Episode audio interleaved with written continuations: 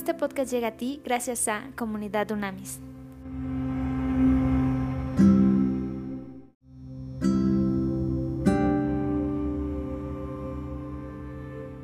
Trascendente día, líderes de verdad. Vamos a estudiar hoy eh, Primera de Timoteo 4. Primera de Timoteo 4.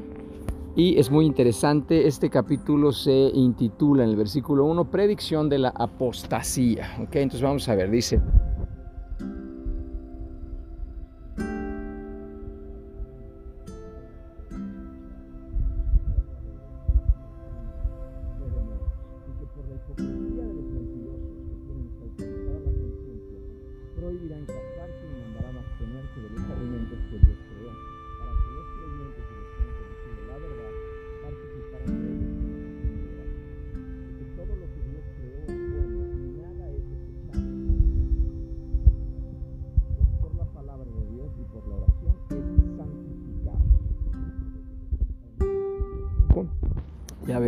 vamos a ver.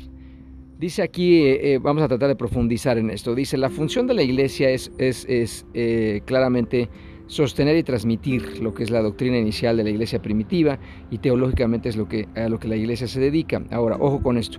El Espíritu Santo habla abierta y proféticamente en el versículo número uno. Cuando dice en los últimos tiempos, en los tiempos que vendrán, esta frase que se dice mucho en los postreros tiempos, los últimos tiempos, esta frase alude al periodo de tiempo entre la primera y la segunda llegada de Cristo, ¿ok? Ahí profundiza y ve a estudiar Hechos 2.17, Hebreos 1.2 y Primera de Juan 2.18. Ahora, este concepto complejo que dice apostatarán de la fe, ¿qué es eso? ¿Qué significa esto? Que van a negar las doctrinas precisamente fundamentales del, de lo que ahora se conoce como cristianismo de la iglesia primitiva.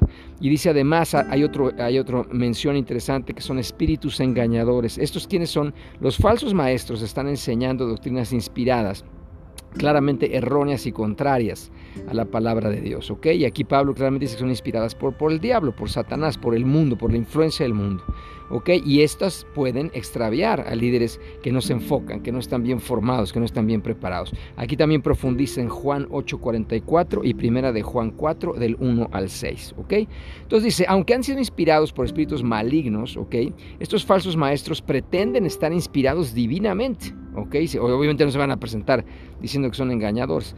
Y al abandonar la palabra de Dios se han vuelto insensibles a la verdad espiritual. Y ahí está lo que, lo que es delicado como tal. ¿Ok? Entonces, esto es interesante para que estemos siempre alertas. Ya lo hemos dicho muchas veces. ¿Cuál es la manera más sencilla? Confirmar con la misma palabra de Dios. O sea, el problema aquí es que hay muchísima gente que se queda solamente con lo que le dice sus pastores, sus líderes. Ahora que te digo que hay pastores, apóstoles, superapóstoles, arcángeles. O sea, ahora que hay un montón de, de estructuras aquí en la iglesia de ladrillos y cemento, es muy importante que no solamente te quedes con lo que claramente dicen eh, los líderes de la iglesia. Estudia la palabra de Dios por tu cuenta, profundiza la palabra de Dios. Todo el tiempo estate estudiando, estudiando, estudiando para aprender. Pasa tiempo en la presencia de Dios. Rodéate de personas maduras en Cristo y de esa manera vas a estar mucho más ubicada y ubicado. Y recuerda una cosa muy importante, Jesús mismo dijo a sus discípulos que iban a venir falsos profetas y iban a venir lobos y que los iban a engañar, además les dijo. Y fue bien importante cuando ellos preguntaron, y, Jesús, ¿cómo es que vamos a saber nosotros quiénes son? Imagínate qué fuerte declaración. Y le dice, les van a engañar, además les dijo. Entonces, y la respuesta es extraordinaria, dice, por sus frutos los vas a conocer, su fruto. Entonces, algo que de verdad a nosotros en más de 25 años de, seguir a Cristo no nos ha fallado, de estudiar la palabra de Dios, es siempre ver el fruto de las personas.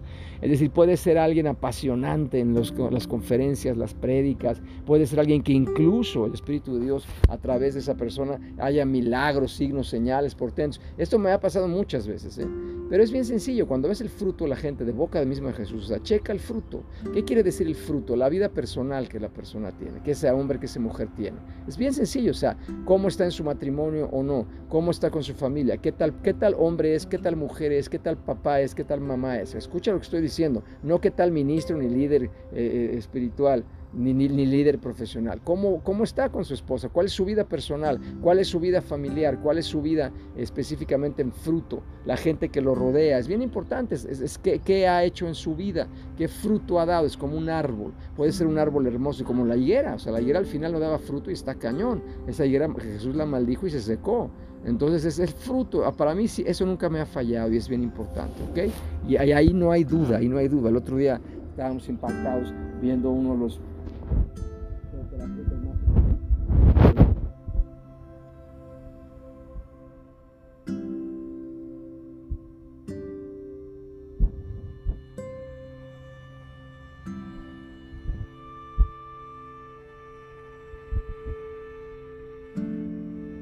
fruto, el testimonio de la persona en sí misma. ¿ok? En el versículo 6 se intitula Un buen ministro de Jesucristo.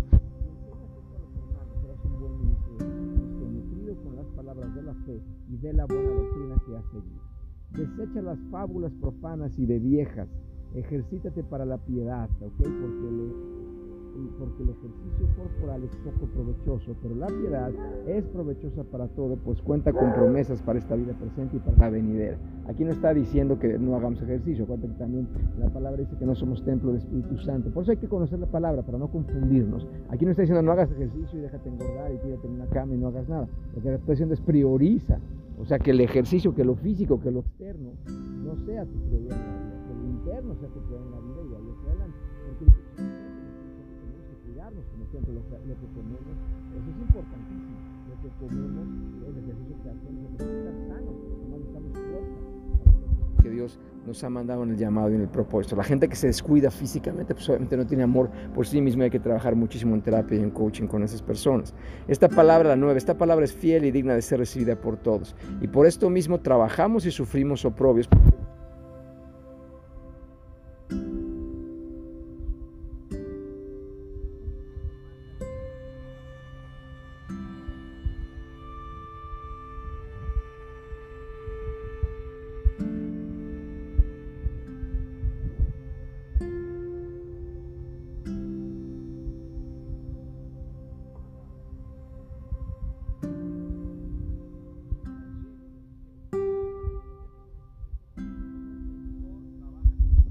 Cómo lo va guiando y lo va orientando. Mientras llego, ocúpate en la lectura, la exhortación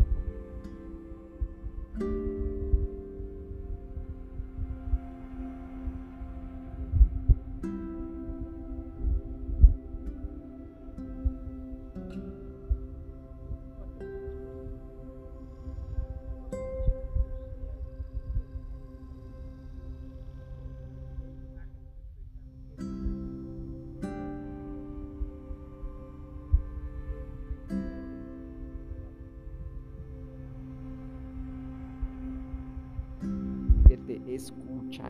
¿Ok? Muy interesante. Entonces, a ver, la amonestación aquí de Pablo a Timoteo describe el deber de, de, los líderes, de los líderes de las iglesias, ¿ok? Como cuerpo de Cristo. Es estudiar, exponer, aplicar las escrituras, aplicar la palabra de Dios a nuestras vidas, ¿ok? Después, cuando dice que eh, que, que, esto de que le impusieron manos, eso es bien interesante, ¿ok? Este Pablo, el apóstol Pablo, alude a la ocasión justo cuando los ancianos, y estaban, te acuerdas, en Iconio y en Listra, impusieron manos sobre Timoteo, es una forma de orar, y profetizan, de profetizar es hablar en el nombre de Dios, lo que el Espíritu de Dios pone en tu corazón. Entonces dice, y profetizaron acerca de los dones y propósito de Dios en relación con Timoteo. Entonces la imposición de manos acompañada de profecía claramente en la iglesia primitiva es uno de los medios que emplea el Espíritu Santo, el Espíritu de Dios, para revelar su voluntad y propósito a sus hijas y sus hijos, ¿ok? Entonces Pablo directamente le dice a, Timoteo, insta a Timoteo a ejercitar tu don, le dice, tú ya sabes cuál es tu don, úsalo, para eso se te dio. Lo mismo pasa en estos tiempos, ¿ok? Los propósitos de Dios tienen, los propósitos de Dios tienen que ser estrechamente atados vinculados, linkeados a nuestras mentes y corazones, ¿ok? Y debemos dedicarle atención y tiempo, debemos entenderlo, debemos comprenderlo, debemos autoescanearnos en qué dones, qué dones nos ha dado Dios, qué llamado, qué propósito, qué visión tenemos al futuro de parte de Dios. Y ahí es donde va a estar tu zona fuerte, lo hemos dicho muchas veces, y justo ahí eres invencible, justo ahí obtendrás paz, shalom. Las cosas importantes no se alcanzan automáticamente, ¿ok? Eso es importante, no se da, no se da por osmos, nomás porque te eches ahí en el sol y te va a llegar todo esto. Hay que trabajar, hay que ser disciplinados, hay que estudiar. Esto es importantísimo.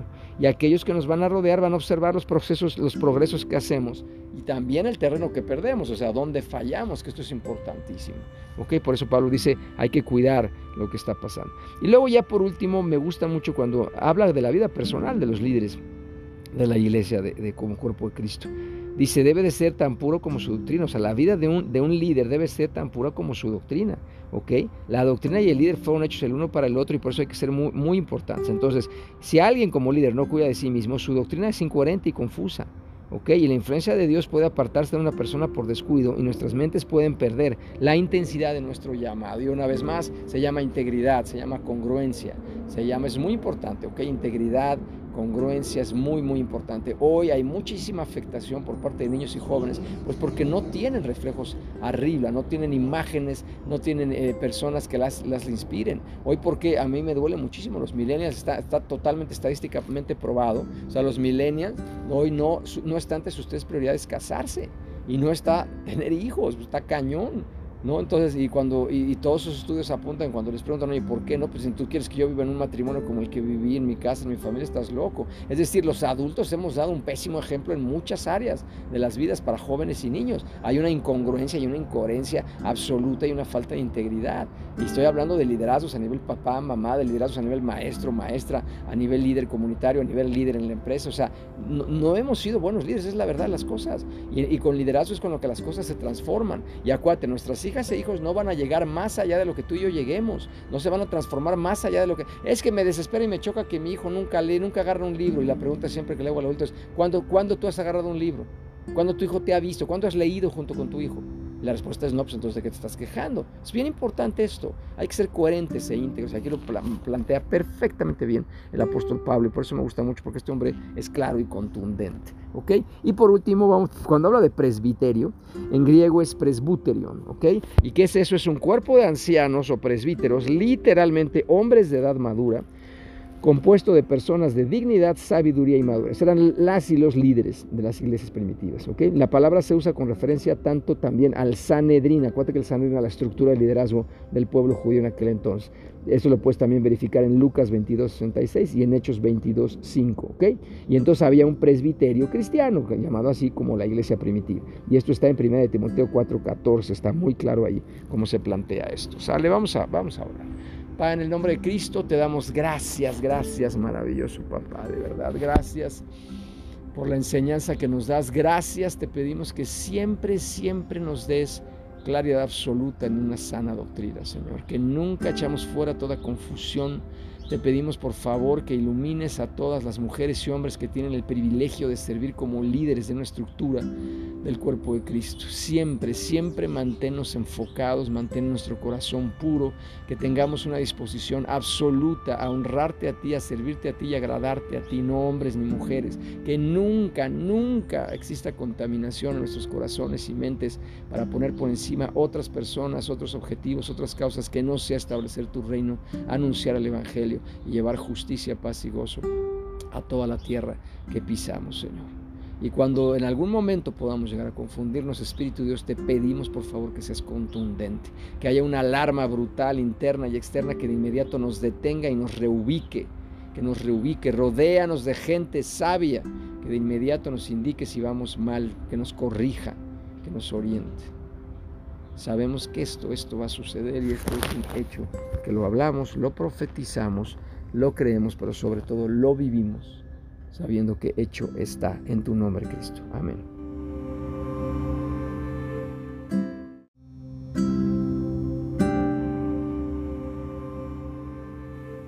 Conoce más en comunidadunamis.com.